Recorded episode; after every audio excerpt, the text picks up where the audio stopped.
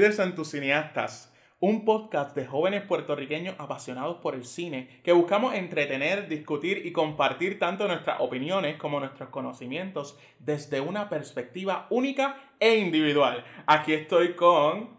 Probando, uno, dos, tres, probándole. Habla Ricardo.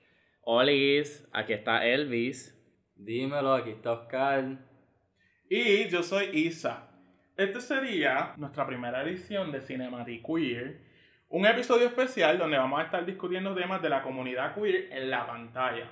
Y para empezar y celebrando el mes del orgullo, vamos a estar presentando nuestros pronombres y nuestras identidades. Ricardo. Pues yo me identifico como una persona no binaria e utilizo los pronombres él, ella y ella. Yo también me identifico como una persona no binaria o de género fluido y no, como que no me molesta qué pronombre utilice, me pueden llamar él, ella o ella. Este, y me identifico como gay, AF. Bueno, pues yo me identifico como un hombre, uso los pronombres de él y ella, porque de verdad que yo pienso que los labels son demasiado limiting y que de verdad, as long as te acerques hacia mí con respeto, pues de verdad me da igual también me identifico como bisexual. Y yo eh, me identifico como hombre, pero en verdad no me molesta. Este... Entre comillas. Ajá, entre comillas, como que, pues, lo que sea. Pero nada, no me molesta que los pronombres utilicen. Mis amigas pueden utilizar ella porque ellas tienen ese derecho. Y nada, ustedes se pueden dirigir a mí como él, ella. Y nada, si cogemos confianza de ella también. Nada, ahora les voy a dejar a Elvis para que él nos presente cuál va a ser el tema de este primer episodio especial de Cinematic Queer. Pues en el episodio de hoy vamos a estar hablando de LGBT en películas. Eh, básicamente vamos a estar escogiendo una o varias películas que nosotros pensamos que mejor representan la experiencia de cada identidad dentro del espectro LGBT, enfocándonos en las primeras cuatro letras del acrónimo eh, y utilizándolas como punto de partida y como términos sombrilla para las otras identidades que son igualmente de válida y que poco a poco estamos viendo que también este, están recibiendo más representación en la pantalla. Básicamente vamos a ir por cada una de las letras y escogiendo una película, cada, cada uno de nosotros tiene una letra asignada y pues vamos a asignarle una película a esa letra que nosotros pensamos que mejor representa la experiencia de esa identidad. Pues obviamente nosotros no hemos visto todas las películas queer que hay en el mundo, so esto es como que nuestra propia experiencia de las películas que hemos visto y de las que mejor nosotros pensamos que representan cada identidad. También nosotros no tenemos aquí presente a una mujer lesbiana ni a una persona trans, si tenemos personas no binarias, So, es desde nuestra propia experiencia, es comentando pues lo, que nosotros pensamos que mejor representan esas identidades, pero en un futuro pues nos encantaría tener eh, invitadas que se, que se identifiquen como tal para que nos den su punto de vista y su experiencia. También quería añadir que escogiendo estas películas tratamos de ser lo más diverso posible, tanto en los personajes que existen en el mundo de la película como afuera, las personas que trabajan con ella, tratamos de coger pues eh, películas que tuvieran no solo diversidad queer, sino diversidad racial, diversidad en cuestión de como que equidad de género, este, todo ese tipo de cosas. Consideramos que es bien importante resaltar eso y además este, es importante que, ¿verdad? Dentro de la comunidad hay varios espectros, hay varios eh, mundos que se están estableciendo. Hay que ser, hay que ser interseccional, ese es el punto. Exacto. Y también, pues, todas estas películas pues no, maybe no representen completamente lo que abarca ser una persona queer, lo que es ser una, una persona lesbiana, lo que es ser una persona trans, pero sí maybe recogen un poco mejor lo que es esa experiencia que otras películas que, que maybe no... Sí tienen personajes trans, pero no representan para nada lo que, lo que es el trans o lo que es el gay. Ahora voy a pasar con Isa que va a presentar el primer, la primera identidad. Ok, este también quería añadir a lo que Elvis dijo que muchas de estas películas como que han sido medio controversiales por la cuestión del casting, pero lo dejamos para después este tema. Así que quiero empezar con Dame la L. Saludos. Quiero que sepan que Isa ha querido hacer eso desde el momento en el que comenzamos a planificar este episodio, así que le vamos a dar el foro en este episodio. Yo voy a estar trabajando con la letra L, que representa la orientación sexual lesbiana. Y hemos escogido una película que consideramos que abarca mucho más que la orientación sexual.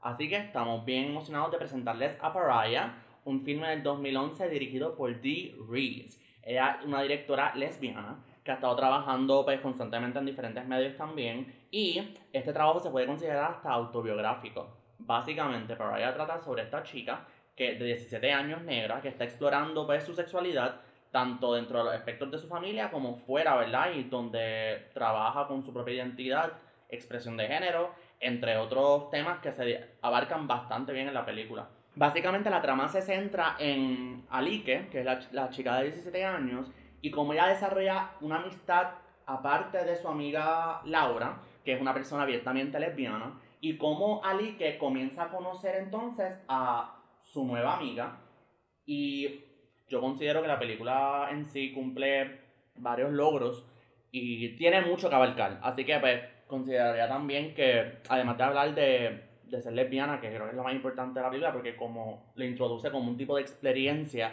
un tipo de descubrimiento personal.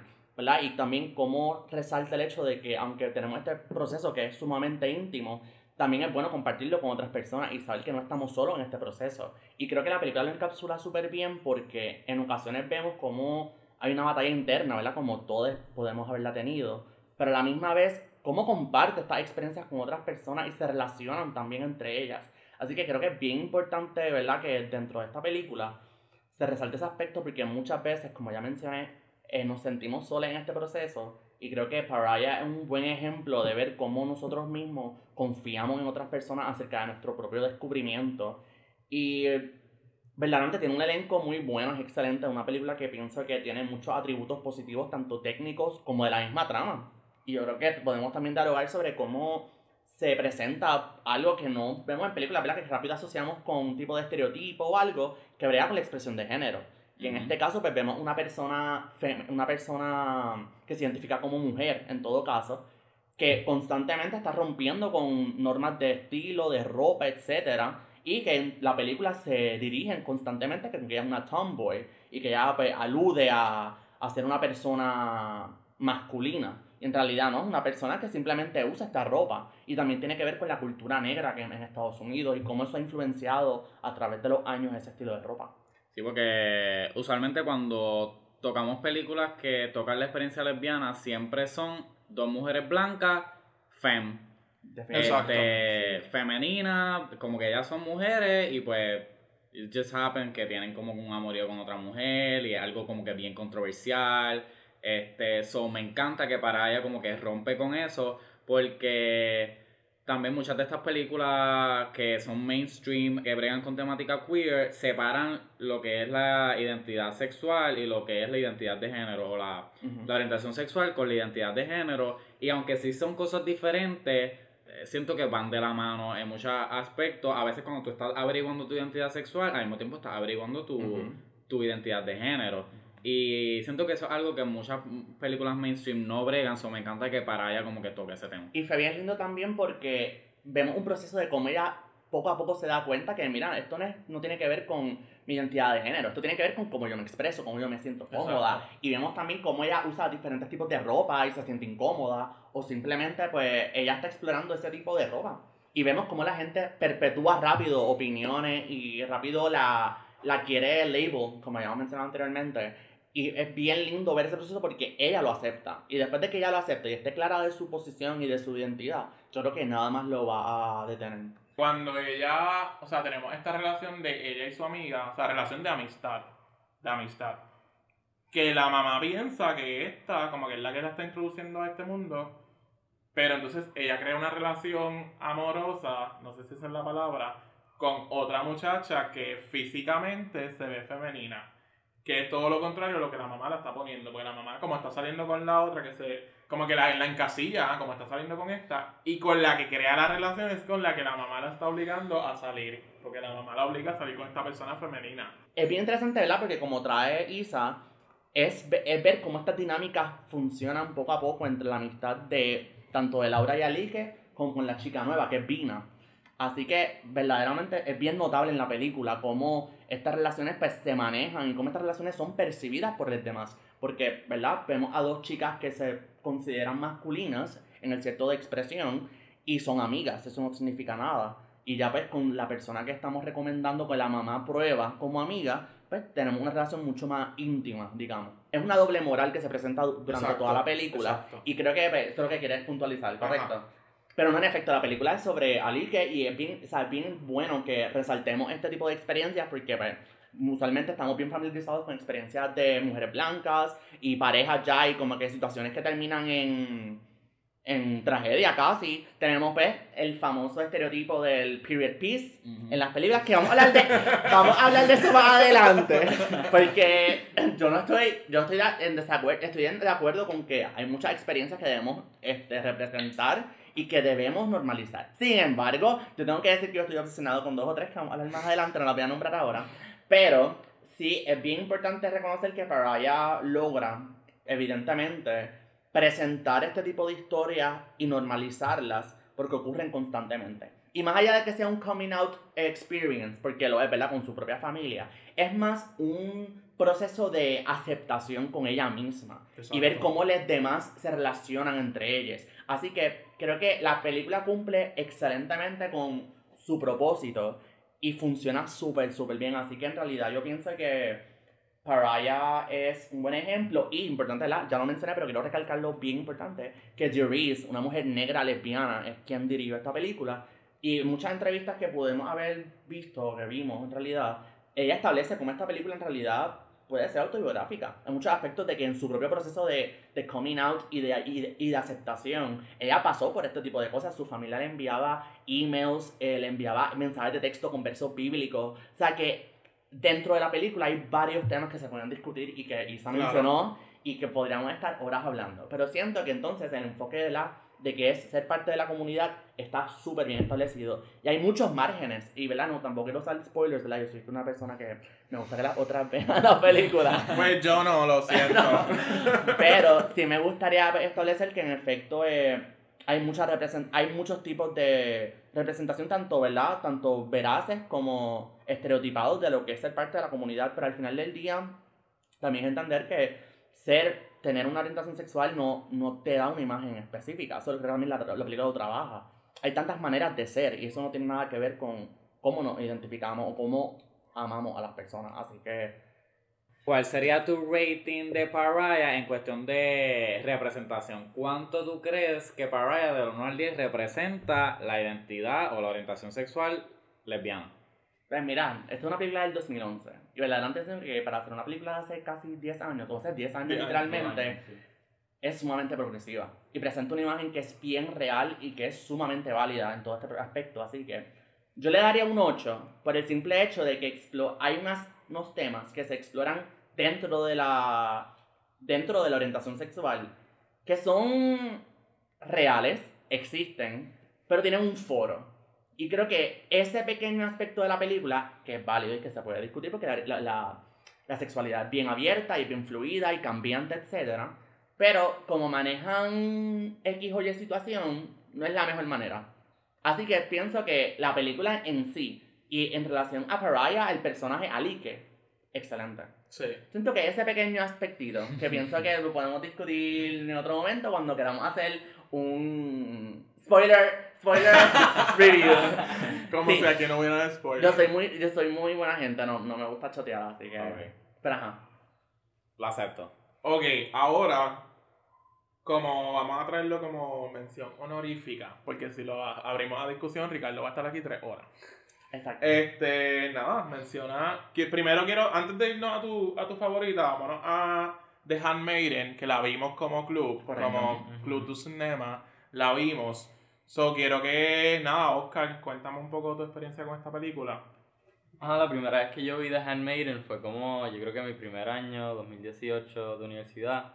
Y yo me acuerdo, ajá, y pues la película, yo pienso que el plot es bien complicado, pero para dar como que un mini resumen es básicamente sobre esta mujer que se convierte en pues la handmaiden de esta otra mujer rica y se y usando esa posición básicamente se convierte en esta figura bien importante en su vida para ayudar a su propia familia y como que hacer un montón de cosas que otherwise no hubiera podido hacer por el estatus social y pues ajá eso es como que algo mini y pues spoiler free. Ah, exacto.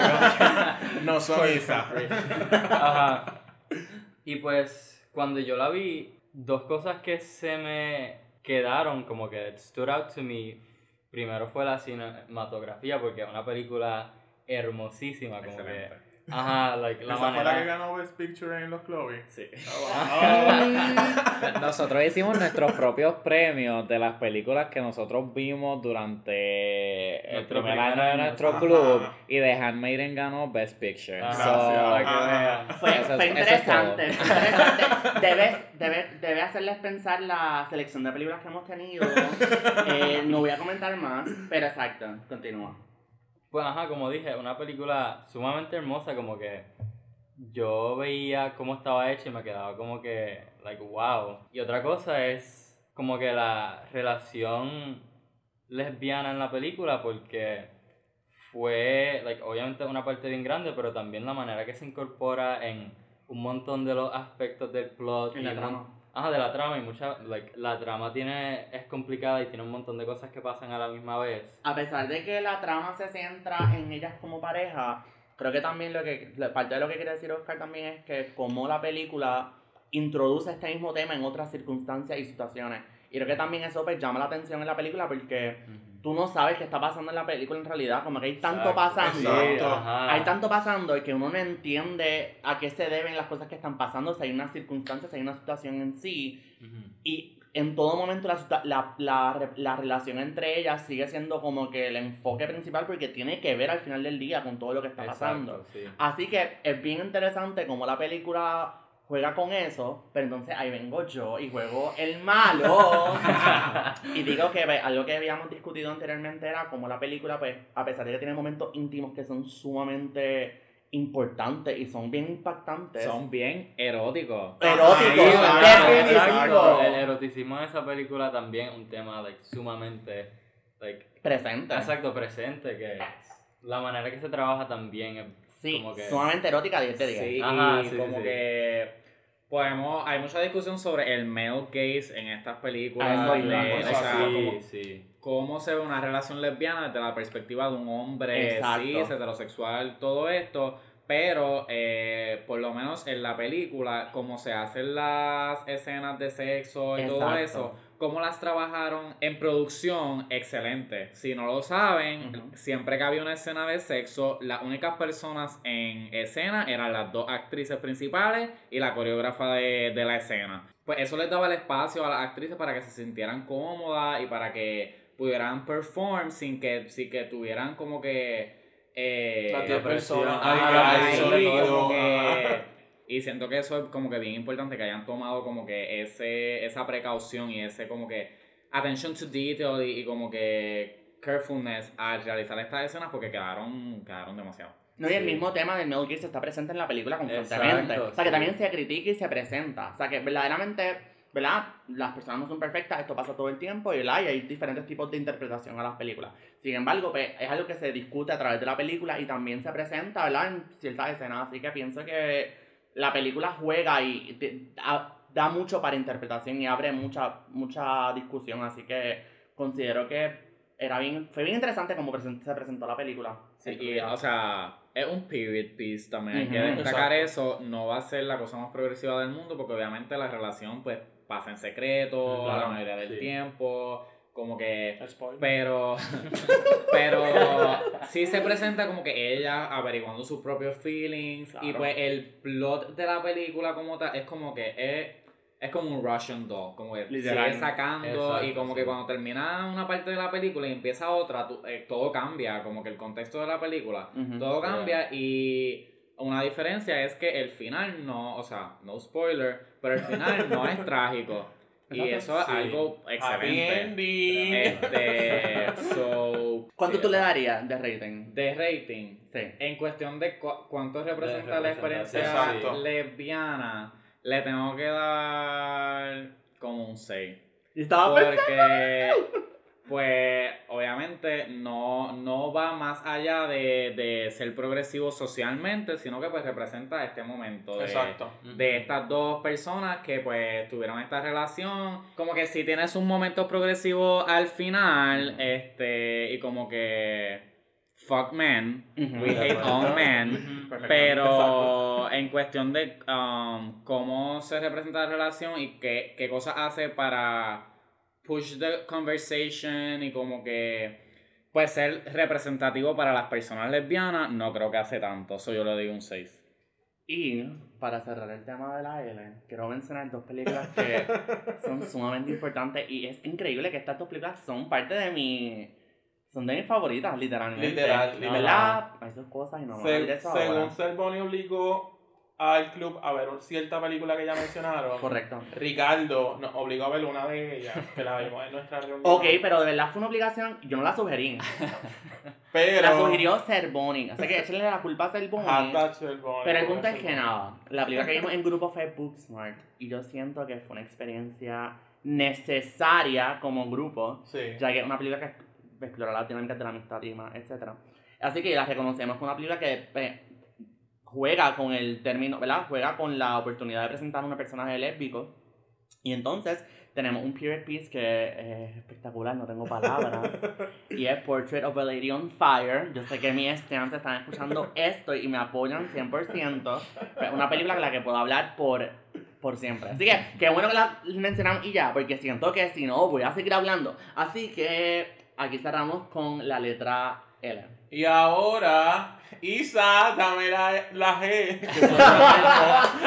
este, pues nada, yo voy a presentar la G, que es gay. Nada, como que haciendo una búsqueda de las películas, escogimos The Way He Looked, que es una película brasileña del, del 2014. Primero fue un cortometraje. Este, es dirigida por Daniel Ribeiro. Y nada, aquí cuenta la historia de este joven que está en la escuela, se llama Leonardo. Él es una persona no vidente. Entonces, él, cuando sale de la escuela, él necesita que alguien lo acompañe. Y él tiene a su amiga Giovanna que lo acompaña a la casa. Nada, llega este estudiante nuevo que se llama este Gabriel.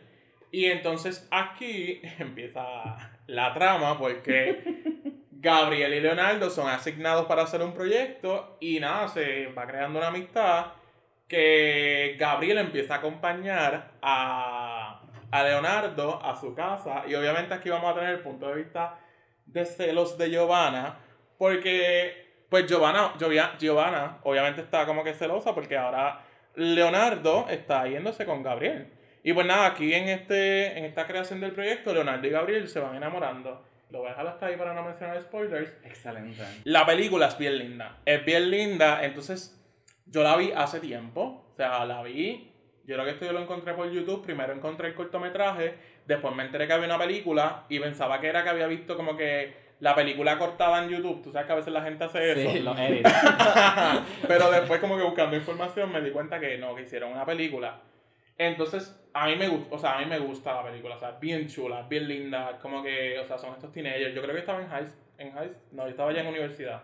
Yo la, yo la vi en high school y yo siento que esta película fue como bien importante para mis años formativos en high school. Porque, no sé, siento que representa algo bien lindo de la experiencia gay. Genuino también. Bien genuino, que, que es como que cuando uno se empieza a descubrir algo bien inocente también. Claro. Que pues la sociedad inevitablemente lo label como algo corrupto, como algo perver- perverso. Y tú ves esta película y es como que algo tan puro y algo tan inocente de estos dos muchachos como que enamorándose por primera vez y como que, no sé, siento que desde que yo la vi es de mis películas queer favoritas Ajá. y el hecho de que también tengan a un, a un personaje con diversidad funcional también exacto. y cómo incorporan eso, eh, eh, como que tras de que se está descubriendo él como, como una persona gay, está creando su independencia también como una persona no vidente. Y como que esas dos cosas, como mezclan esas dos cosas, excelente. Y siento que también, además de crear representación, presenta en efecto una historia que puede ser. Eh, cualquier persona se puede relacionar con esta historia. Y creo que es algo bien lindo porque son, son experiencias que vivimos diariamente y, y se, se desliga por completo de la narrativa de estas películas eh, especializadas en una época y literalmente que tengan un final que sea pues triste en cualquier situación. Ajá. Creo que este tipo de narrativas es tan importante para la generación joven que está pues, redescubriéndose. Así que cuando yo la vi también, la vi muy joven, literalmente como que high school creo que también fue algo bien lindo, porque valida muchas de las cosas que pasamos en high school y estos cuestionamientos y estas dudas y también cómo nos persiguen igualmente. Así que, ay, sí, es una película bien linda, la recomiendo. Exacto, entonces, como dice Ricardo, o sea, como uno se identifica, porque de momento tú no sabes, o sea, tú no sabes, o sea, cuando, si tú estás en esa situación, está pasando, te estás enamorando de esta persona, como que, ¿qué es esto? O sea, ¿qué está pasando? ¿Esto es normal? ¿No es normal? ¿Cómo lo ve la sociedad? Como que todo esto, este, ellos lo saben presentar muy bien. ¿Qué rating tú le das? De, De represen- de representación. Hablando desde, desde que la, o sea, cuando la vi, que a mí me encantó, yo le daría un 8, porque como que puede ser de momento muy... Aquí yo le voy a tirar la mala, lo siento. Ay, Dios. Pero puede ser medio fake la historia, como que se ve muy linda para ser realidad. Ay, so- qué mood. Crea expectativas, eh, Falsas es- expectativas. falsas expectativas y estándares, y estándares de vida. Es Exacto, cierto. Estoy de acuerdo, estoy de acuerdo. Gracias por traerlo. Como Sí, que tú no hubieses querido conocer un ciego y enamorarte cuando viste la película. Yo siempre estuve esperando por mi carrera, que me acompañara. Es cierto. Pero eso pasa. Exacto, es como las películas estas de princesa que tú estás esperando el príncipe. Es como, como nuestra experiencia de high school no fue high school musical, pero Oh, qué bueno que lo mencionaste, bien Sí. importante. Bueno, en mi escuela hacían musicales. Ay, Dios. Ah. the privilege. Ahora vamos a hablar, ahora sí, vamos a dejar entonces a Oscar con su momento. Vamos a hablar de esta película, este, Moonlight, del... Nadie la conoce. Nadie Nadie. sabe, nadie sabe cuál película es esta. Quiero hacer la salvedad de que, oye, para estas películas gay cogimos películas que son bastante conocidas y que son como que dentro del mainstream, entre comillas, así que creo que todos podemos este, conversar de manera más abierta, de todo Exacto. permiso. Y nada, este, sí, quería presentarlo. Es dirigida por Barry Jenkins. Jenkins, I don't know. Ajá. Perry. Y nada, como yo sé que esta es la película favorita de Oscar, yo le voy a dejar el micrófono a él. Ok, ok. Pues para empezar con un mini resumen, para los que no lo hayan visto o que no, la- no lo hayan visto en, recientemente, la película se trata sobre Chiron, que es un hombre negro y gay en Miami, que a través de la película vemos cómo su relación con su identidad y su orientación sexual cambia después de tres momentos bien importantes en su vida. Y pues, ajá, como dice Isa, esta es mi película favorita y yo pienso que like, la razón por eso es que yo pienso que la manera que la trama está estructurada, con lo que dije, de que es tres momentos bien importantes y son tres actores que lo hacen y los estilos como que son el mismo, pero tienen sus cositas de cada actor, como que cada actor le trae su propio flavor. Yo pienso que eso es algo sumamente interesante porque al tener tres actores diferentes que están haciendo el mismo personaje en tres etapas diferentes, puedes ver la realidad de cómo una persona puede cambiar a través de su vida y cómo esos cambios pueden hacer que esa persona like, no se reconozca o que los cambios sean tan grandes. Y también fue una de las primeras películas como que explícitamente gay que yo vi y desde esa primera vez que yo la vi como que se me ha quedado like, en la mente y de verdad que me encanta. Y yo pienso también que es una drama y es bien íntima y al ser bien íntima da el espacio para ver las cosas, lo- los detalles que eh, usualmente no se ven en películas como que grandes porque el enfoque de esta película es el personaje de Chiron y su identidad. Y pues, nada, pienso que eso es algo que se um, maneja súper bien y que claramente, co- like, ven con- por cómo estoy hablando, like, tiene un impacto y like, se siente y, ajá, pues pienso que, ajá, esa película es increíble pues la manera que está dirigida, la manera que está editada, el diseño de las luces, el set, like, del set de todo, está increíble pues, ajá, como que... Ok, este, entonces, Yo no le quiero dar el rating, así que yo te voy a preguntar a ti. Ajá. ¿Qué Ah, rating sí, tú le das? estaba- Ajá, como que en la representación. Pues yo pienso que, como dije, al ser una historia sumamente íntima, pues da muchas cosas realísticas y reales de una persona que está descubriendo quién es y descubriendo que la manera que es no es como que el default entre comillas porque obviamente al ser gay pues lo tratan de una manera diferente y él enfrenta discrimen y bullying y qué sé yo. Y también un aspecto grande de la película el amigo de Kevin que es la persona con quien Sharon tiene su primera experiencia sexual que en la película lo enseñan teniendo relaciones con mujeres, pero también tiene la experiencia con Chiron y pues eso de tener a alguien que tiene experiencias con ambos, pues eso también es real y pues el personaje de Kevin, como dije, lo enseñan teniendo relaciones con mujeres y eso es básicamente el enfoque de él.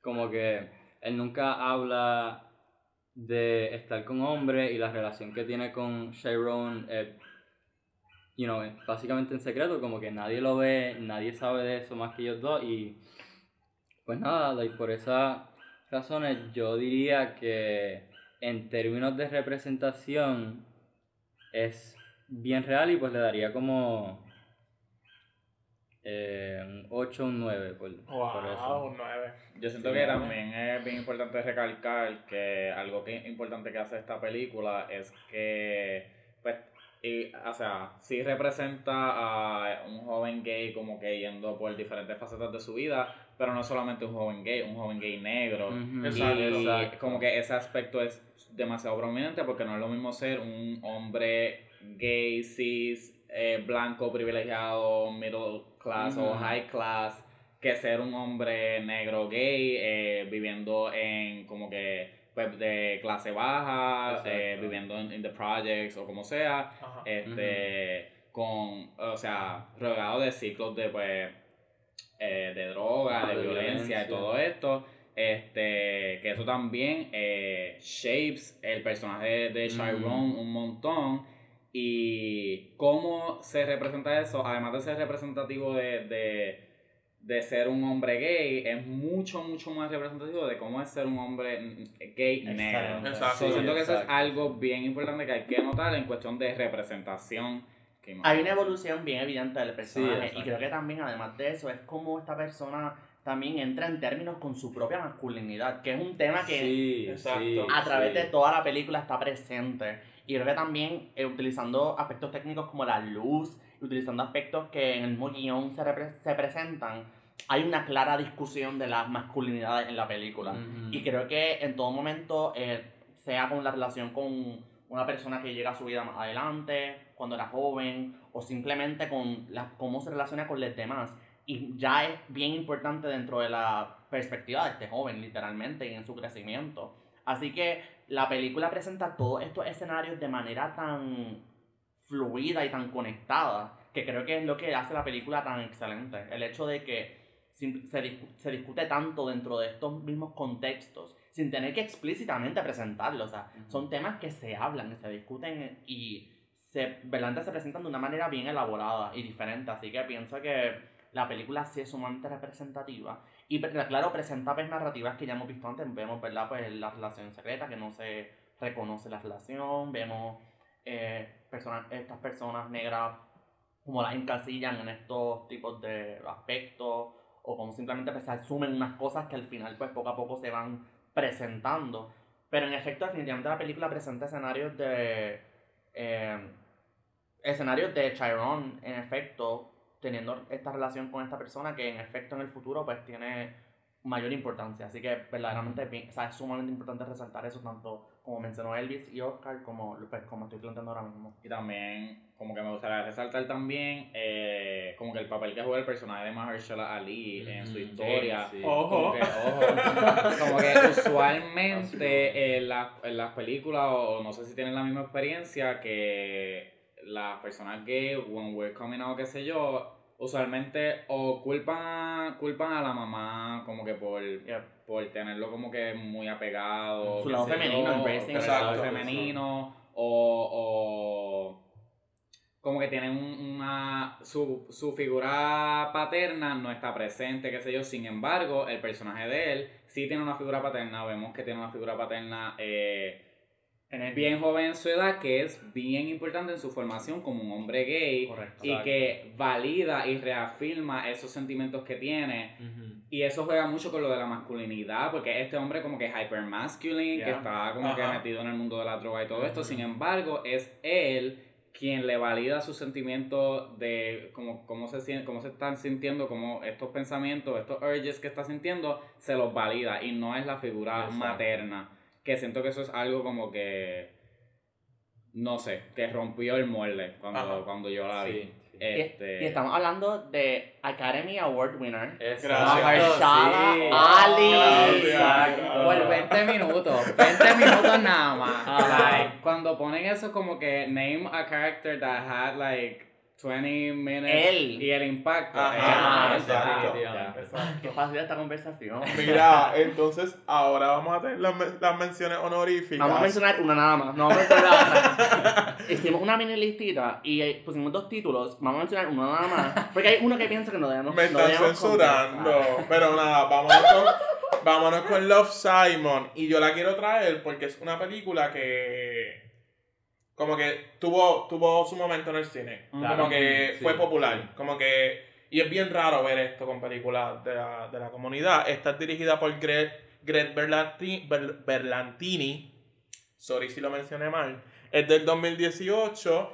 Y ojo, que tiene un universo cinematográfico con Love Picture, que ahora mismo está la segunda season en Hulu. Anuncio no pagado. Exacto. Siento que algo bien importante que hace Love Simon, porque sí, el típico como que coming out story, lo hemos visto, es importante para personas que pues todavía no han salido del closet, todavía no, no saben qué, qué son o cómo se sienten. Este, pero algo que yo me llevé de esa película es que pues hay- a veces hay gente, cuando tú estás en el proceso de coming out, eh, eh, algo que representa esta película, a veces es más fácil tú decirle o tú contarle a alguien que tú no conoces que tú eres gay. O, o que tú no lo conoces y pues no tienes ni que come out, como que tú le dices ya, como que ya este soy yo. Es más fácil hacer eso, que eso, eso es algo que siento que mucha gente que no es de la comunidad, que son aliados, maybe no entiendan a primera vista. Es más fácil decirle, a veces es más fácil decirle eso a, una, a un extraño que contárselo a una persona con la que tú has estado toda tu vida. Y vemos eso en, en, En la amistad de en la amistad de él, que pues él, él prefiere contarle lo que está sintiendo a un extraño o a, o a su amiga más reciente que contárselo a, a su mejor amiga de toda su vida, pero no es por... Es una situación hipotética. Exacto. Aquí nadie Pero- dijo nada. Pero no es por, o sea, no es porque no se lo quiere decir, es ese miedo que existe Claro. irracional que Sí. uno tiene. Y que es válido. eso es algo que yo, por lo menos yo personalmente experimenté y cuando yo vi esa película yo como que, pues me validó ese sentimiento. Claro. Y siento, eso fue algo que yo me llevé de, de los Victor. Sí, en verdad es, una, es un buen ejemplo para la, ¿verdad? Para la categoría. Pero pues también pues tiene la problemática de pues no, no todo el mundo que, que sale del closet es aceptado así con- por su familia. Ah, por Hay sus muchos. Esta Pero- película también pero merece un Este, episodio para hablar. So, por eso, a ver, como que en términos de representación es como que. mm, Podemos hablar del, podemos hablar del universo cinematográfico porque yo sé que hay gente que quiere ver la serie Love Victor y quiere comentar sobre ella so pero nada vamos a ir cerrando entonces en la G y quiero que ahora Oscar dame la B Dios mío. pues, como menciona Isa, yo estoy a cargo de la B de bisexual. Y antes de decir cuáles son las películas, quiero mencionar que cuando estábamos escogiendo las películas para esta letra, la mayoría que encontrábamos, aunque tenían representación bisexual, solo se enfocaban en un tipo de relación dentro de la identidad bisexual. Y pues por eso fue un poquito más, un poquito difícil porque como mencionamos al principio, tratamos de escoger películas con representación no solo queer, sino en el cast también. Y pues, ajá, eso, eso lo hizo un poquito difícil, pero las dos que vamos a estar discutiendo son Shiva Baby del 2020, escrita y dirigida por Emma Seligman. Woman. Ajá. A woman. y El Sexo de los Ángeles del 2012, dirigida por Javier Villaverde. Y pues con Shiva Baby, esa otra película que vimos juntos todos en el Airbnb, se trata sobre esta estudiante de universidad que va a una ceremonia de luto judía con su familia y mientras está ahí se encuentra no solo a su sugar daddy, sino a su exnovia y tiene que lidiar con cómo ella navega esta situación donde estas dos figuras de lados tan diferentes pero importantes de su vida, mientras a la misma vez la familia que tiene alrededor y como que mantener esas relaciones secretas. Y esta película yo me enteré de ella por Twitter, pero la, la vimos Don't we all? sí, y pues como que no sabía nada de ella, pero cuando la vi, de verdad que me impresionó un montón porque algo que men- like, mencionó Elvis mientras lo estábamos viendo es que es una película de comedia, pero está hecha como si fuera una película de horror. Como que el diseño de sonido, eh, la dirección, El editing. Ajá, cómo la cámara se mueve en el espacio es de una película de horror. Y yo pienso que esa juxtaposition de tener una comedia con aspectos de horror hace mucho para coger este tema y hacerlo como que crea un montón de tensión. Y pienso que lo hace de una manera bien interesante. Y también algo que me gusta mucho de la película es que pues ajá, empieza con la personaje principal con su sugar daddy, so tú like asumes que es straight, pero cuando llega a el Shiva, que es la ceremonia que dije, se encuentra a su exnovia y su familia habla de ella y tiene que como que navegar eso y la manera que traen a esta figura es como que no, no es como que un big deal, como que ella está ahí y mencionan la relación que tuvieron, pero no lo hacen como que parte de su per- personalidad ni nada. Solo es como que un, una etapa de su vida que, like, como dije, es, es, es exnovia, so, ajá, está en el pasado. Es bien interesante cómo se trae el tema también porque en efecto eh, no se menciona en ningún momento que es bisexual, ¿verdad? Ajá, Exacto. sí, Simplemente, sí. y no, es un tema que ya se ha discutido, se nota que hay un tipo de conocimiento en la familia y en sus allegados de que pues, esta persona es bisexual. Y verdaderamente la dinámica tanto en escena con los otros personajes y cómo se, se habla del tema es bien interesante porque así es que pasa muchas veces, queremos usar diminutivos, queremos usar palabras, eh, son, no son ni sombrías, son palabras que literalmente esconden eh, ciertos temas o maneras de hablar. Y a mí me gustó mucho ver este tipo de dinámica porque en efecto resalta el hecho de que hay un tipo de miedo o, de- o prejuicio contra pues, las personas bisexuales y sobre todo, ¿verdad? Cuando se sabe que ella tuvo una relación con esta chica y cómo también esta relación la, la, la marca literalmente porque en todo momento se hace una alusión tanto negativa como positiva de, de que ellas fueron pareja y de qué pasó en esta relación. Así que fue bien interesante ver esa dinámica, ¿verdad? Tanto de pues, tener una relación, tanto una relación seria que ellas tuvieron juntas o una relación que tiene una connotación que no es eh, seria en ningún momento, una Sí. relación que tiene un intercambio físico y o monetario hasta cierto punto. Sí. Y es bien interesante ver como una película como que desde el principio establece a su, per- a su personaje principal Correcto. como bisexual. Y, ya- y eso Sí. como que ya, esa es ella. La trama no se centra en el hecho de que ella es bisexual, Exacto. pero es Pero- parte de quién Exacto, es. sí. I really like that. sí. Es bien bueno. Y como mencionó Oscar, cuando estábamos buscando las películas, peli- las películas que hemos mencionado de Handmaiden, como que esos personajes pues, han tenido relaciones con hombres, han tenido relaciones con mujeres.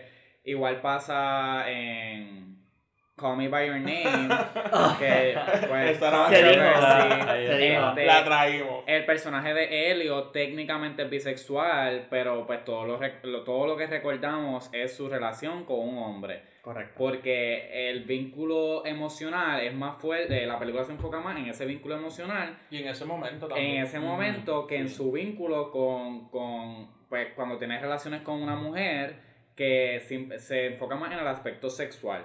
Este, lo que me gusta de Shiva Baby es que ambas personas tienen más o menos el mismo enfoque. No, no se enfocan más en la relación que ella tiene con mujeres, ni se enfocan más en la relación que tienen con, con hombres. Y a pesar de que la bisexualidad no es 50-50, Exacto. siento que eso es algo importante que no vemos mucho representado eh, cuando ponemos personajes bisexuales. Porque casi siempre en mainstream, pues sí, te damos que este personaje es bisexual, pero va a terminar con, en una relación heterosexual. Que ojo, tampoco le quita que el personaje Eh, sí, sea bisexual, Sí, pero ya va cruzando la línea de queerbaiting. Y este, que eso es otro tema que podemos traer. Apunta, episodio Pero siento que Shiva Baby lo hace, hace muy bien. Cómo Sí, establece a su personaje bisexual y asegurarse de que las dinámicas de las relaciones que ella puede tener, tanto con hombres como mujeres, sea equitativa.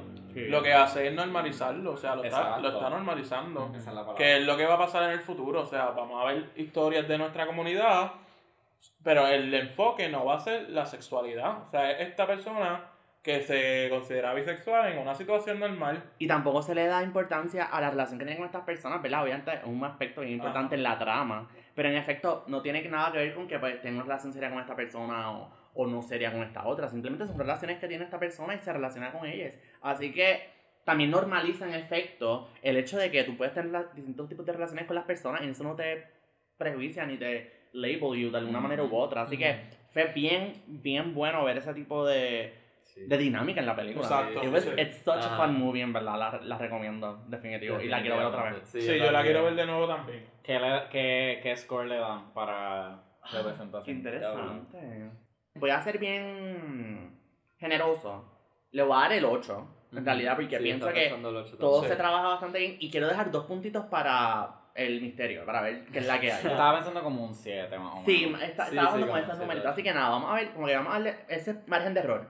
Un Mm. margen de error de dos puntos. Así que, eh, pero verdaderamente es una película que no, a mí me impactó muchísimo y pienso que, ¿verdad? Además, además de la trama principal, ¿verdad? La, tra- la película en sí genera tanta, tanto misterio y genera tanta curiosidad Ansiedad. y ansiedad. Sí, Exacto. ajá. Y verdaderamente creo que es un tipo de película que debe, se debe resaltar y pues, debe ser parte de este tipo de Ujú. distinciones. Nada, Así si que- ustedes quieren, comenten cuando salga el post. Sí, ojo. Si quieren que hagamos un episodio hablando de esta película en específico, con, spoilers, para poder hablar mejor. Y Ay, entonces sí. podemos tal vez discutir la, el, rating, el rating que le vamos a dar. Claro, de acuerdo. Ahora quiero que vamos a pasar entonces al sexo de los ángeles, el sexo de, de ángeles, perdón. Que también fue una película que vimos en nuestro club. Club.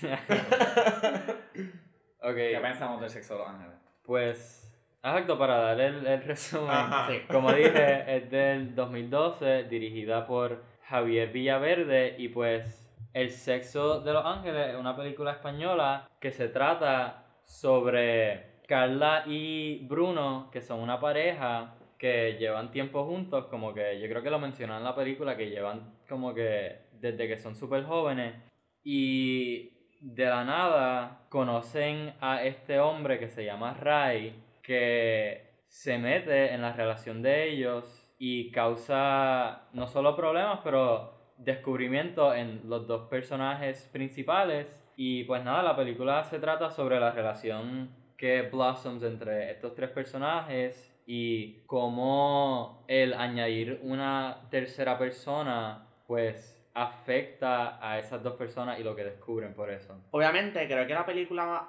además de ser simplemente pues, establecer que hay personas bisexuales y todo, juega con la idea de cómo introducimos o cómo creamos una conversación sobre tener una relación abierta o poliamoroso. Ah, Ah, sí, porque... Así que, eh, diste se mete y me, me, me se paran los pelos.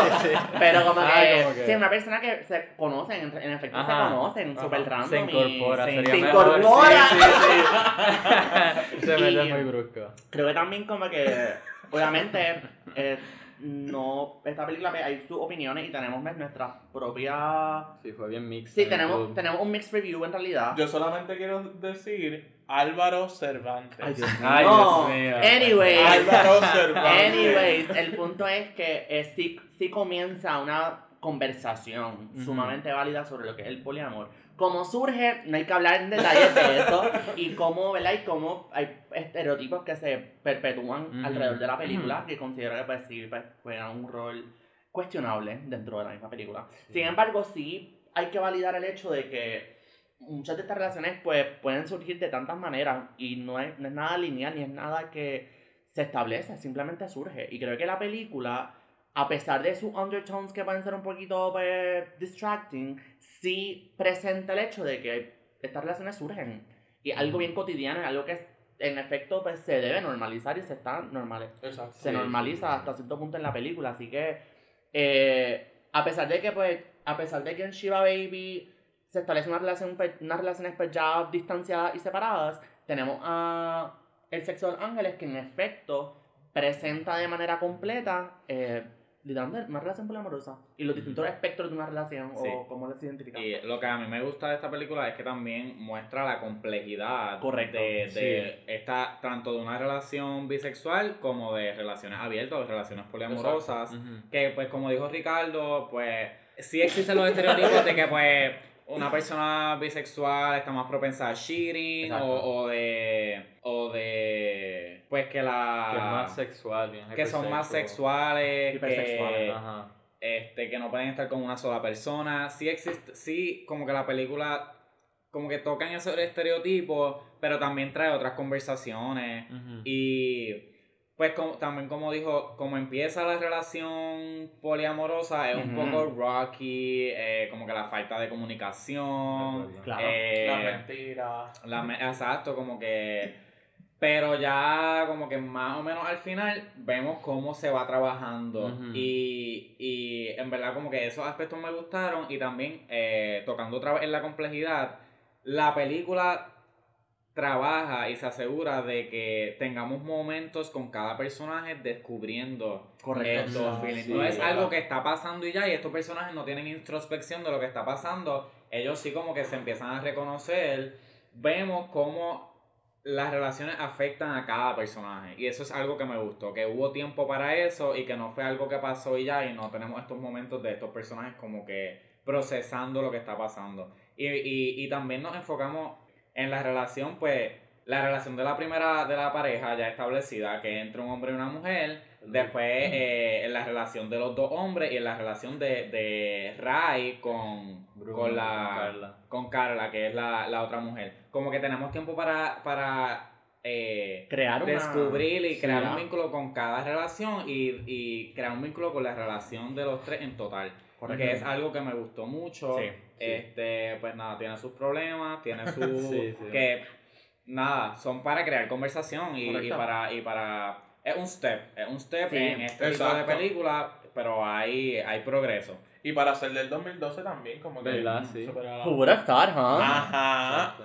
Álvaro Cervantes. Ajá, pero Este. y yo, ajá, yo también quiero mencionar que, ¿verdad? Como muy bien mencionan Ricardo y Elvis, la película tiene como que sus problemas de representación, pero algo que a mí me gusta un montón de la película es, como, ajá, como mencionó Elvis, tiene el personaje de Bruno, que es el hombre en la relación principal, vemos cómo él navega su relación con una mujer y su relación con un hombre. So, Correcto.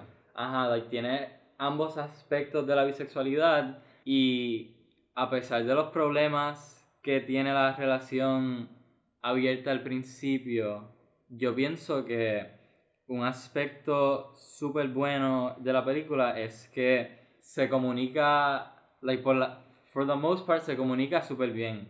Y cuando empieza la relación entre las tres personas, el personaje de Ray, que es el que se- ya está establecido como poliamoroso, explica por qué él tiene las relaciones con más de una persona y cómo eso, you know, no quita y no es como que, like, less than de una relación monógama. Como que la manera que él explica eso y la manera, las razones que él da por, por qué like, él tiene ese tipo de relaciones, como que pienso que se manejan de una manera muy, muy buena. Y pues nada, también, como dije, like, tener ambos, como que tener una- un personaje bisexual que se exploran ambos tipos de relaciones con un hombre y una mujer, pues eso también me gustó un montón. Ok, ¿y cuál sería el rating en representación? Diablo. Yo, es que. Es que tengo ratings. Diablo. Porque. Diablo. Qué fuerte. Pues. En el aspecto de cómo manejan la representación de la bisexualidad, en- hasta cierto punto yo le, yo le doy como un 6, un 7 Sí. por ahí. ujú. Es cuando empiezan a explorar, pues, es que siento que la película, pues, como se tiró bisexual, más relación abierta, slash poliamorosa, ya cuando se establece bien, Ya. fue como demasiado. Ajá. Y, y they could only put so much of each en ella, so varios aspectos se como que se Ujú. Neutraliza. se Sí. cayeron en estereotipos Yeah. o en Sí, ajá. sí. So, yo creo que un, un safe six. Ya, yo, yo le iba a dar como que. al tener una relación con una mujer y un hombre, pues eso representado, yo pienso que, like, yo no creo que lo he visto en ninguna otra película y pues me gusta que esté, pero como ya mencionamos mucho, tiene sus problemas, se lo daría como 6.5 por ahí. Ok.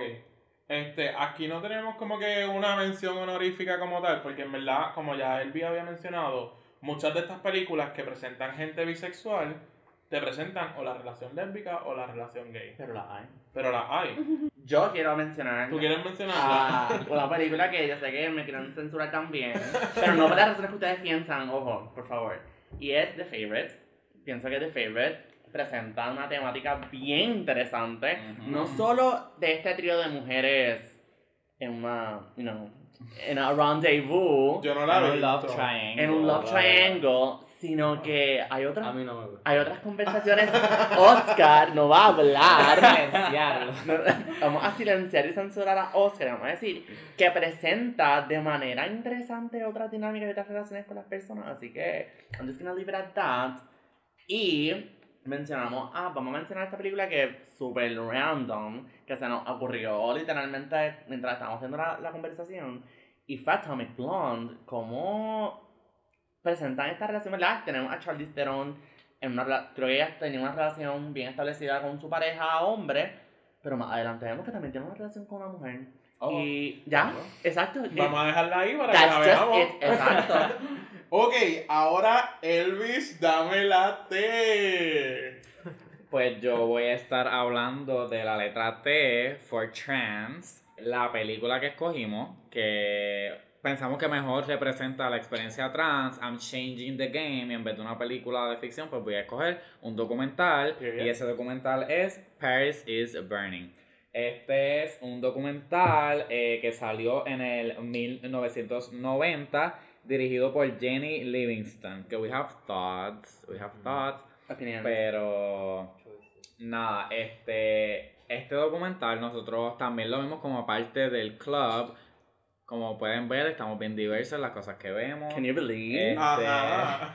Pero siento que este documental es súper importante y que no importa, no importa qué orientación tú seas, literal, you can be a straight person. Pero siento que como parte de la comunidad es bien importante ver este documental. Porque en verdad nos enseña tanto de la historia y de la cultura que nos une y, y, y cómo empezó esta cultura. Si no saben, pues Paris is Burning es un documental sobre la escena ballroom y la escena queer en los en lo, como que late 80s, early 90s, este, pues de la comunidad queer, de la comunidad negra y latina queer en específico, y cómo ellos empezaron esto, este balls, esto, eh, pues estas competencias de, de, de voguing y de, y de runway, cómo cogían esto para crear espacios seguros dentro de la comunidad. Este, pues obviamente en los 80s estaba el peak de, del AIDS epidemic en la, en la, en la comunidad queer. Básicamente, si has visto Pose, este fue el blueprint.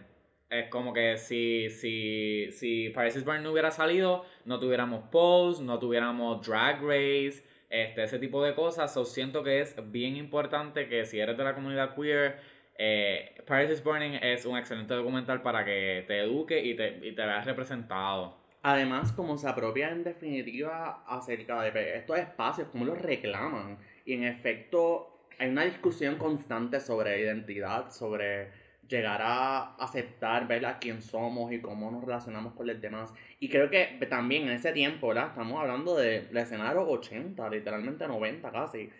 Y es bien importante resaltar ese tipo de contenido y ese tipo de, de aspectos porque en efecto fueron lo que forjaron estas futuras generaciones y que todavía se asimilan y siguen pasando. Así que esto fue literalmente, este, este documental es como un archivo histórico de simplemente lo que estuvo, lo que va a seguir pasando y lo que ha seguido evolucionando. Porque como los tiempos cambian, pues los espacios cambian, las reglas cambian, los nombres, los términos cambian. Y creo que Paris is Burning es un buen ejemplo de ver cómo se ve representado, en efecto.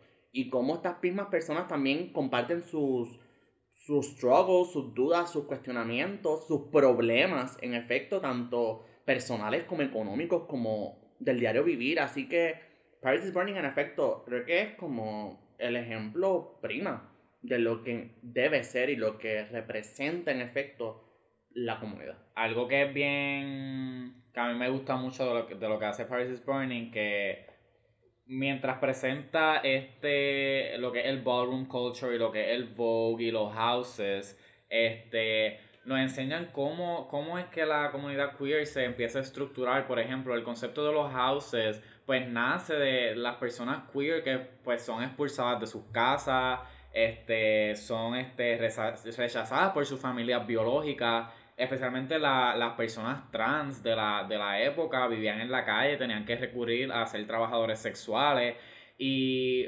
pues formaban esta familia escogida que entonces se volvía un house y pues iban a participar en estos balls como que todo eso es bien lindo y verlo representado porque pues eh, todos los ejemplos que hemos mencionado anteriormente pues son trabajos de ficción son Claro. algo que una persona crea basado en estas experiencias pero en Paris is Burning lo estamos viendo de Exacto. verdad como pasó y como está pasando todavía y, y el legado que han dejado So, por eso yo siento que no hay mejor ejemplo que, que Paris is Burning para, para representar esto. Hablando específicamente de, la comunidad trans, pues hay varios, eh, varias personas y sujetos trans que son trans de verdad, no son como que eh, actores representando eh, a personas trans, son personas que, que, que, que vivieron esa experiencia. Y, y pues vemos que, que pues, ajá, la mayoría viene de trabajo sexual, porque pues se quedaron sin, sin familia y el ballroom culture pues les da esta oportunidad de, de expresarse y de vivir en comunidad. Y yo creo que ahora lo pueden ver como que, porque Pose se volvió bien popular en estos últimos años, creo que ahora salió la última temporada, que ahí lo podemos ver, como que gracias a esta serie, como que nos vuelve a traer esto, y maybe es como un poquito ficticio, porque es una serie, pero representa muchas realidades este, de esa época. Exacto, y, y que Pose tiene mucha representación trans también. Exacto, no solamente ojo. representación trans, sino que son played by trans actors. Gracias. Que es algo que, pues, que queremos hablar eh, ya cuando vamos, eh, cuando vayamos terminando esta discusión. Algo bien importante que a pesar de que Paris is Burning sí es el, como que el ejemplo, like, este, el epítome de, de, yo siento que la representación queer y la presentación trans en pantalla, eh, hay una problemática que existe con la directora, la directora es Jenny Livingston, Luego, varios años después de, de que salió este documental, pues se descubre que ella básicamente utilizó a, a las personas que están representadas en pantalla, varios de ellos no, no fueron pagados, este, ella pues utilizó esta cultura y, esta, y a estas personas pues para lucrarse y pues sí, como que creó este documental, los vemos representados y todo eso, pero sí existe la problemática de la mujer blanca cis eh, aprovechándose y explotando a las personas queer. Este, so, eh, sí existe esa problemática, pero a pesar de eso, pues No, it's true. yo siento que Paris is Burning representa muy bien. Yo le di un score de, de representación de 9 de 9 de 10, Literal. quitándole un puntito solamente por ese aspecto de lo de la directora. Pero lo bueno que, a pesar de que ella se quiso aprovechar, como que quedó documentado esto. Que eso yo creo que como que es lo, lo bueno. A pesar de que ella haya hecho esto por, por ganar pauta, quedó documentado todo esto. Y ahora lo podemos nosotros Sí. ver. Como, Exacto. Hablando de Paris is Burning, también quiero mencionar y recalcar el documental Mala Mala del 2014. Es un documental puertorriqueño que, igual que Paris is Burning, documenta lo que es la experiencia trans y, y la escena drag y la escena del transformismo en Puerto Rico. Este, que igualmente siento que representa súper bien. Es como, es como un archivo histórico de, de lo que es ser trans en Puerto Rico y ser queer.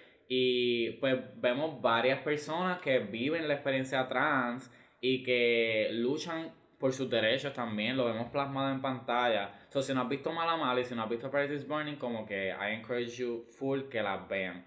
Y lo bueno de Mala Mala es que al ser puertorriqueño, por ejemplo a mí, que soy de San Germán, ahora estoy como Serpión mencionando que es de Yauco.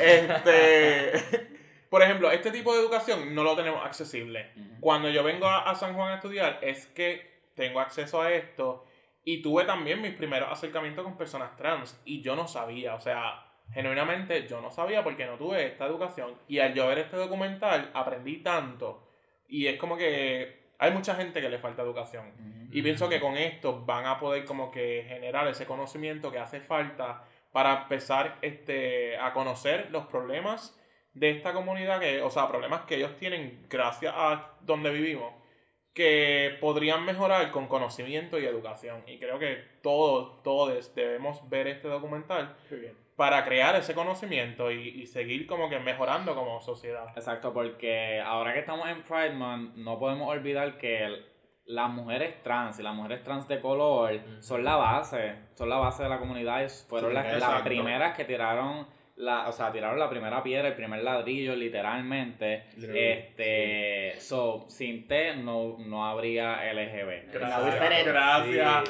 Sí, sí. gracias. So, este, nada, en los honorable mentions queremos mencionar eh, dos proyectos, un 2 por 1 de Almodóvar. Brian, si estás escuchando esto, Ganaste. de nada. Exacto.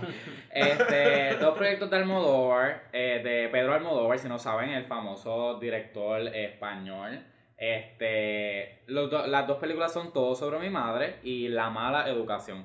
Lo que queremos, lo que queremos resaltar de Almodóvar es que en, en esta- estas dos películas, este, Almodóvar sabe y siento que el resto de, de la industria lo debe coger como ejemplo de cómo incorporar personajes queer y personajes trans en sus películas. Porque no solamente es poner un personaje trans por ponerlo y ese es todo su, su, su, character arc, es saber cómo incorporarlo y cómo, cómo hacer que sean parte del mundo natural como, como son en, en, en la vida real. Sí. Este sin que necesariamente todo su personaje sea que sea trans. So, yo siento que en estas dos películas pues vemos personajes trans y vemos personajes queers que son parte de ese mundo y no se siente forzado, no se siente como que, que es por representación, se siente bien orgánico, bien, se normaliza. Es la vida cotidiana. Exacto, se normaliza y vemos, vemos experiencias de mujeres trans en, en pues, en su vida. Yo quiero, quiero mencionar que siento que la serie que salió reciente es Veneno, que es eh, una biográfica, toma mucha inspiración de los filmes de Almodóvar.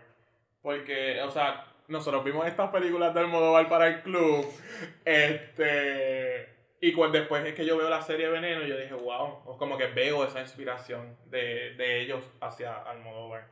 Otras películas que no son mencionadas honoríficas, creo que es más para, para ya señalar un problema y un punto dentro de pues, la industria cinematográfica, son películas como The Danish Girl, que básicamente lo que hacen es apropiarse definitivamente de estas historias desde un punto de vista que es completamente cis. Tenemos actores cis trabajando estos roles que les buscan y, le- y quieren resaltar su complejidad y su exploración sin en realidad darle la importancia que merecen a estos personajes y la representación de vida que merecen. Ahora, también mencionamos Dallas Buyers Club, que sale Jared Leto, Ujú. haciendo una mujer trans, y creo que también es algo que se debe seguir señalando dentro de la industria Claro. y que debemos en todo momento pues, reconocer que hay espacios para estas mujeres y estos hombres trans, así que Porque, por ejemplo, tenemos Pose, como Pose me trae todas estas trans a hacer sus personajes trans, pero entonces me trae a Jared Leto a hacer este personaje trans. O sea, Exacto, vamos, vamos a abrir la discusión Ajá. a qué pensamos sobre actores straight y cis playing queer roles. Definitivo. Nada, vamos, vámonos con Danish Girl, rápido. ¿Qué, ¿Qué persona puede hacer este personaje? Es un discurso, este, o sea, este discurso de como que pues personas straight cis no pueden play queer roles, es un discurso de doble filo.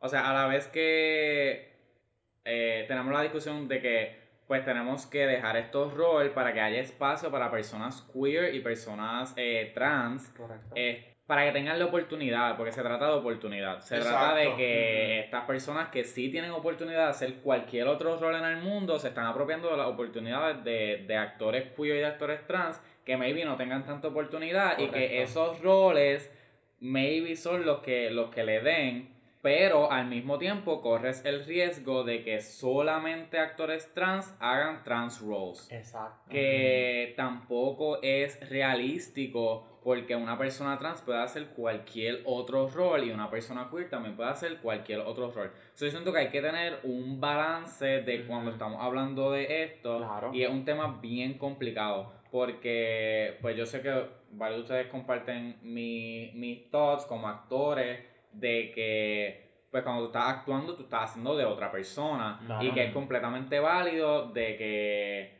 tú hagas el rol de una persona que no tenga tu misma sexualidad.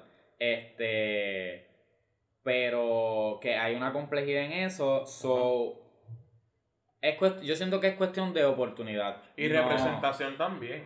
Sí, exacto, como que estoy de acuerdo con lo que dice Elvis y el el main thing mío, yo pienso que aún más importante de tener actores queer representados, se necesita representación queer behind the scenes, como que pienso que es más importante tener escritores, directores, producers, Gracias. queer que un actor cis haga un actor queer porque, ajá, como menciona Elvis, cuando tú actúas, tú estás haciendo una persona que no eres tú.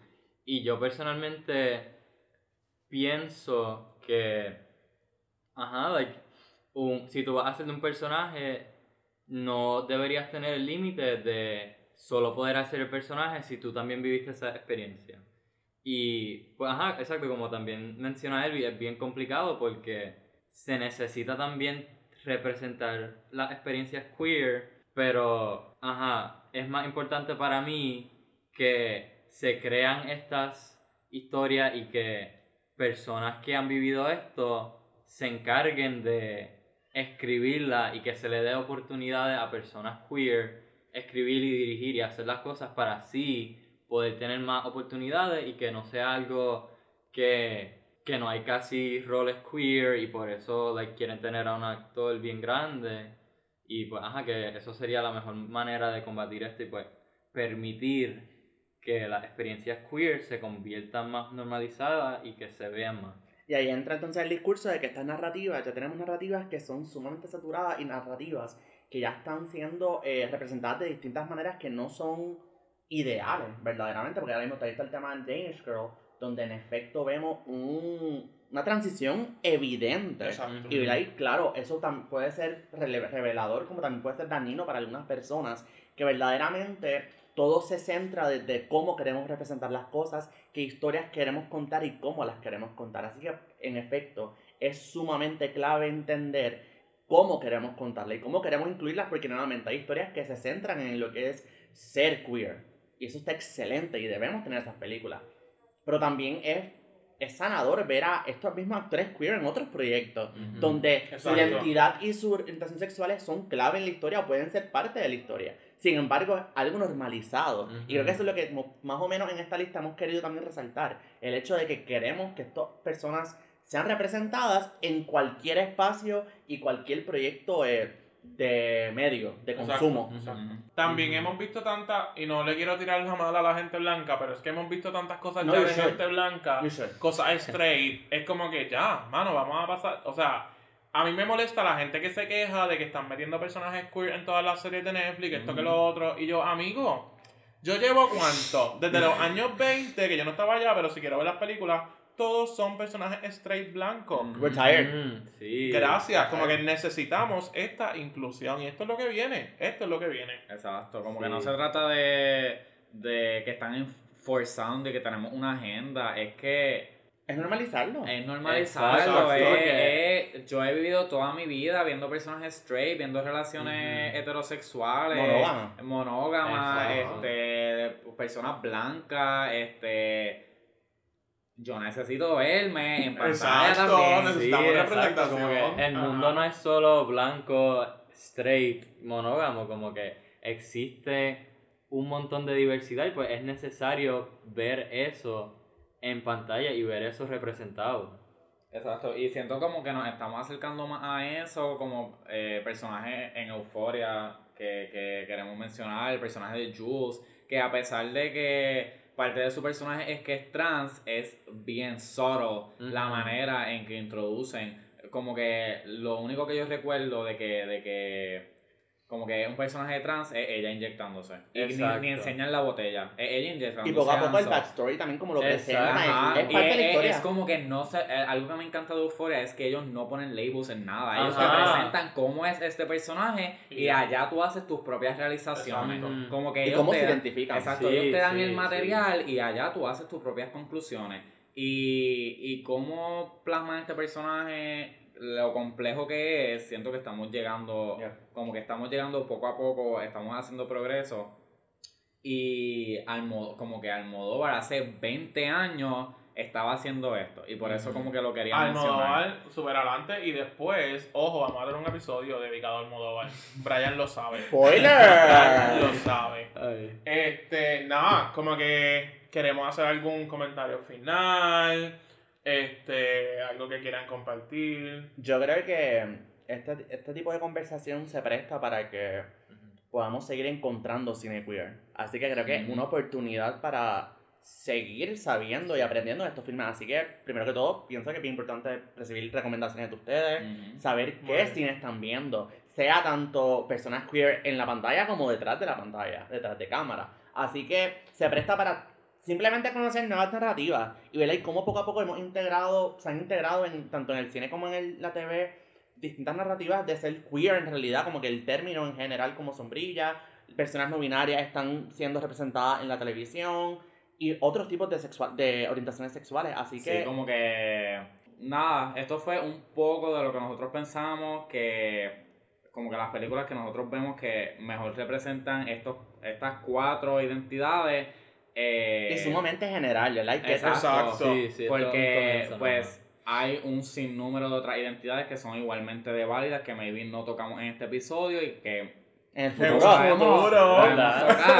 este, y la utilizamos de, de, ajá, de términos sombrilla para otras identidades porque también están pues hablamos un poco de género que ahí entra Claro. como que el eh, género no binario fluido todo esto que maybe no sea el tema central de la película pero tiene subtextos de eso Correcto. Ajá, y pues una cosa que también quiero mencionar es que tener representación de la diversidad de identidades queer también ayuda a exponer a personas que either no conocen a gente así en vida real o que no saben de esto, como que ayuda a educar y enseñar que esto es una parte completamente normal de la vida, que esta gente existe y que, you know, a través de poder verlas en pantalla, puedes ir quitando como que...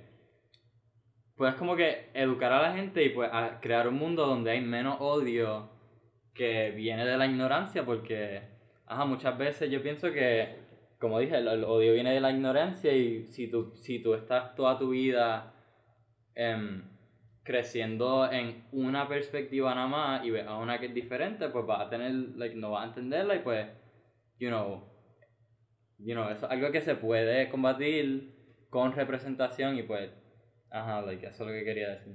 Y yo siento que es bien importante que tengamos esta representación, porque por lo menos para mí, yo ver estas películas que las descubrí por YouTube y las descubrí ahí y como que empezaba a identificarme con ciertos aspectos y ciertas cosas.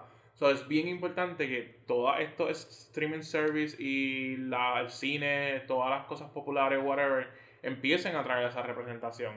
Porque así esto le va a dar acceso a personas que están ahora descubriéndose poder identificarse. Porque no es como que me- metértelo en la cabeza o. Perdón por usar esa palabra, este, no es como que te lo están presionando ahí. No, es como que uno se tiene que identificar. Porque según hay gente straight, hay gente queer, hay gente homosexual. Y nosotros necesitamos estas películas. Sí. O sea, siento que tienen que ser parte de nuestra cultura y de la sociedad. Y me gusta mucho lo que Oscar dijo de que la importancia de estas películas es enseñarle a otras personas que nosotros existimos también, como que eso es lo bello de las películas, que vemos, vemos experiencias y vemos cosas que vemos lugares y personas que maybe no conozcamos en nuestra vida, pero pues lo vimos en, ese, en esas dos horas, como que vimos parte de su vida y nos podemos identificar, nos podemos educar y podemos eh, ver cómo es esta vida y más que nosotros vernos representados en pantalla, también se puede educar a otras personas. Y yo siento que eso es como que, esa es la importancia de como que las personas queer en el cine y sobre esta historia y por qué hay que contarla. Cualquier cosa, este, a mí me pueden seguir en mis redes sociales como Raluma underscore Isa, eso sería en Instagram y en Letterboxd, y en Twitter como Verde underscore Hielo. Pues yo quiero promocionar mi Instagram, por favor me siguen bajo R Andrés Santana. Me pueden seguir en Twitter, donde estoy como Croc Prince. Y me pueden seguir en Letterboxd bajo Ricardito underscore. A mí me pueden seguir en Instagram como elvis.xcx, en Twitter como elvisuniverse y en Letterboxd como E eob32elvis. A mí me pueden seguir en Instagram en Oscar R. González Rivera, en Letterboxd como Oscar R. 7215 y en Twitter como Mr. La Palabra Magoo 007. Amo el ASMR que acaba de hacer Sí. Oscar en la mesa. También recuerden seguirnos a- en Tu Cineasta en Twitter e Instagram y TikTok. Pronto, contenido pronto, lo prometemos. Sí, TikTok está ahí cocinándose. Y nada, espero que estén pendientes para la próxima semana que vamos a tener a Brian y a Bonnie en un episodio que No, pronto nos enteraremos. Exacto, es como sorpresa. Así que muchas gracias por escucharnos. Esto sería todo por hoy. Nos vemos. Chao, cuídense. Adiós. Bye. Bye.